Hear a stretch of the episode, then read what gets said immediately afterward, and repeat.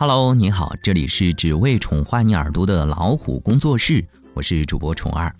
今天要和大家分享到的话题是：棍棒教育和常识教育，你支持哪一个？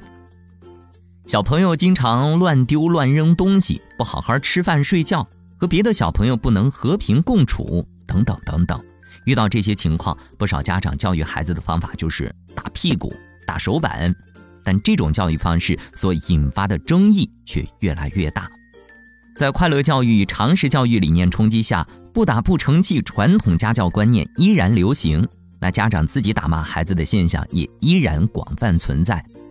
原本家长都是把孩子当小皇帝的，只有对极少数顽童，家长实在是管得没招了，才会选择棍棒教育。家长如果不是一时气急，一般来说是不会打骂孩子的。实际上，对于零到六岁的孩子，这些不得已而为之的棍棒教育，并非合适的教育方法。无论什么情况下，打孩子都是不可取的。豆豆两岁半的小男孩，被打情形。豆豆是一个活泼好动的孩子，总爱摆弄家里的各种电器，电源插座被他看上了，一个劲儿的玩个不停。妈妈批评了他好几次，他仍然屡教不改。妈妈情急之下。打了豆豆，豆豆妈妈理由是，电源插座不像别的东西，危险性很大。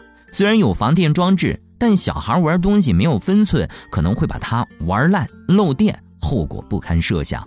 和豆豆说五次了，他依然好像没有听见，假装不知道，继续摆弄电源开关。情急之下，我就打了他的屁股。专家观点：两岁的孩子还不能知道电是什么。也不知道触电是什么样的危险，家长可以用一杯热水碰一下他的手，让他感觉到危险的概念。另外，这个年龄的孩子都会对外界的环境有好奇的特点，应该给他们营造一个安全的环境，少下禁令，给他们自己探索的自由和权利。像豆豆妈妈就可以把插线板给收起来，另外在电源处贴上有图案的贴纸，这样就不会有危险了。妞妞两岁的小公主被打情形，每到吃饭时，妞妞都不高兴，不喜欢吃饭，喜欢吃零食。一到吃饭时，就把嘴闭得紧紧的，妈妈怎么说都不听。妈妈着急了，就打了妞妞。妞妞妈妈的理由是，她最近也不知道怎么的，对吃饭特别抵触，一到吃饭的时候就闹脾气，不肯吃，怎么讲道理都不行。现在这么大的孩子不吃饭，只吃零食，怎么行？我实在没办法，就打了他几次。专家观点：妞妞这么大的孩子正处于第一反抗期，他有了我的概念，他认为吃饭没意思，就会强烈的反抗。他认为吃饭是大人强加给他的意愿，而不是自己想做的事情。另外，他开始反感吃饭，觉得吃饭不快乐。到了吃饭的时间，孩子不吃饭，家长一再说教，可能适得其反。这时候，家长应该找一件孩子喜欢做的事和饭菜结合起来。比如，妞妞喜欢玩兔子毛绒玩具，可以把胡萝卜插在米饭里，告诉他小兔子最爱吃胡萝卜，把饭菜做得五颜六色，这样孩子在吃饭的时候就能够感觉到有乐趣、有食欲。这时候打孩子只会使他更厌恶吃饭，不能从根本上解决问题。子墨三岁的小男孩。被打情形，子墨刚上幼儿园，平时在家里玩具都是他一个人玩，到了幼儿园也不许别的小朋友和他一起玩玩具，谁敢动他心仪的玩具就打谁。一次爸爸来接他，看到他打了别的小朋友，于是爸爸就打了子墨。子墨爸爸的理由是，这么小的孩子就开始使用暴力解决问题，那还得了？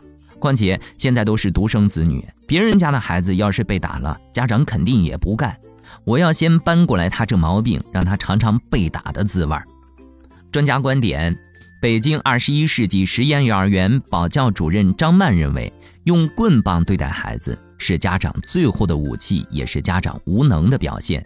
遇到类似的这种情况，家长首先应该分辨自己的孩子是因为自我意识太强，不允许其他孩子共同玩玩具，还是不会与别的小朋友沟通和交流，用身体碰撞来表示对别的小朋友的喜爱。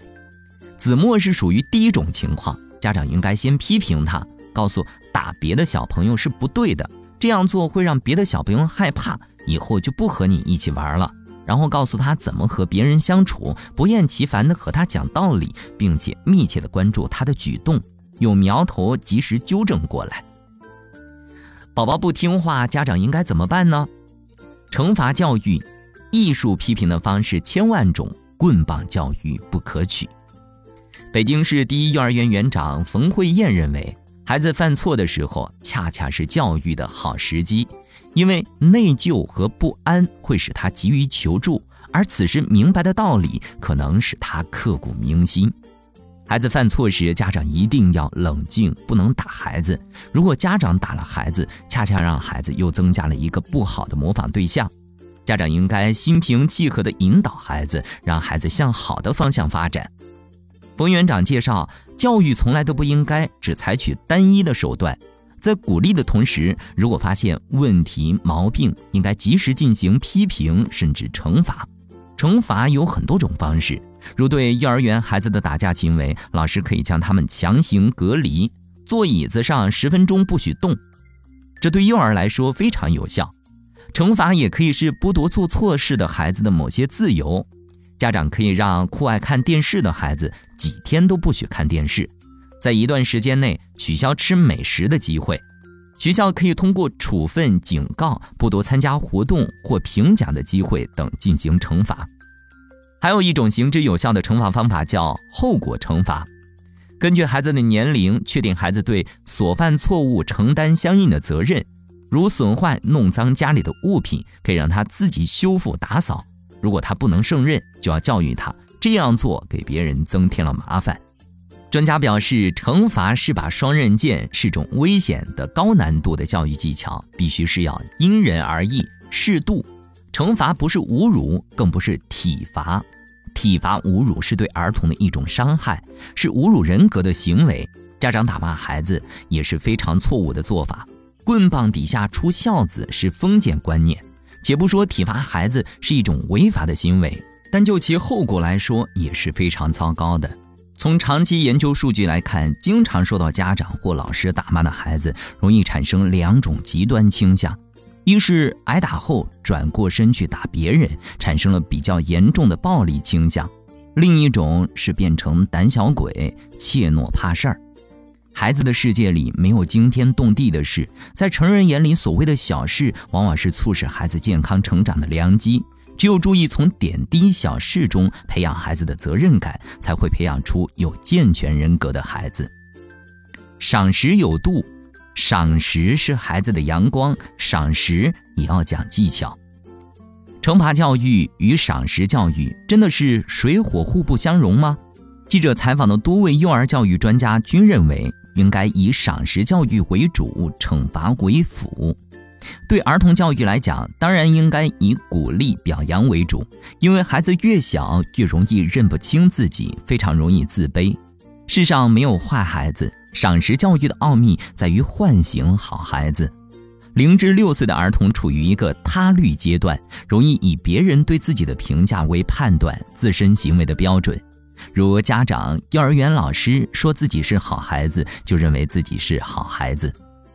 惩罚是要唤醒孩子心中沉睡的巨人，目的是让孩子对自己的过失负责。惩罚也是要先鼓励、肯定孩子，告诉他是一个好孩子，大家都很喜欢他，而不能让孩子产生被侮辱、被孤立的感觉。第二步是要告诉孩子他犯了错误、做了错事。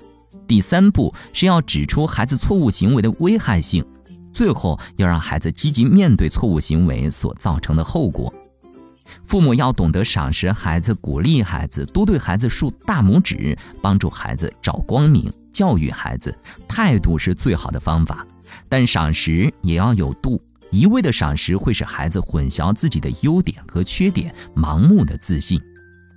常识教育的误区，家长可以经常赏识孩子，说了以下这些话语，这些话听起来是正面赏识的，也有鼓劲的作用，似乎也符合一些基本的教育理念。可认真分析，他们可能对孩子的成长产生不利影响。赏识教育是很有技巧的。事例一：小凡从幼儿园回来后，对妈妈说：“我一点儿也不喜欢大龙。”妈妈回答：“别这么说，大龙是个好孩子。那我们来分析看，妈妈本意是希望孩子能与他人友好的相处，但孩子毕竟是在向您表达观点，你不加分析的就一口否定，等于也否认他对小伙伴的判断力，可能会抑制他今后判断他人、发展人际关系的能力。那专家就建议，孩子不喜欢他人总有一些理由，还是同孩子聊聊，问问他大龙对你怎么了，他对你做了什么事情让你不高兴了。下次碰到他，准备怎么办？通过这种方式来解决问题会比较好。事例二：六岁的铮铮告诉妈妈，今天他的画得到了老师的表扬。妈妈回答：“我早就知道你是最棒的。”那我们来分析看，如果总是用“最漂亮的”“最可爱”这样的话语来鼓励孩子，会在不知不觉中给孩子太大的压力，令孩子对自己的期望过高。一旦孩子渐渐发觉并非如此，反过来就有可能导致自我怀疑、产生自卑等负面情绪。那专家就建议了，别用“最聪明”“最漂亮”这样的词语来表扬孩子，最好用“你努力了”“你动脑筋了”这样的句子来鼓励孩子。事例三：乐乐从幼儿园回来闷闷不乐，因为小朋友嘲笑他有一个大蒜头鼻子。妈妈回答：“你的鼻子挺漂亮啊，妈妈就喜欢你这个样子。”专家分析：妈妈当然知道自己不过是在宽慰孩子，可是孩子就真的不知道吗？他甚至可能会因为你不理解他的伤心，从而把不快压在心底，造成今后的社交中出现心理障碍。那专家建议家长应该先问问他是不是在和谁做比较，然后告诉他每个人的相貌都有自己的特点，这是无法比较的。多说几次，孩子就会习惯于接受现实。对于能够改变的现实，你可以给孩子提出积极的建议，千万不要一上来就乱安慰。好了，今天的分享就到这里，欢迎订阅微信公众号“老虎小助手”。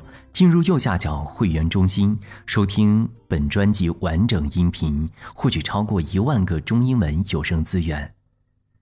下期节目再会。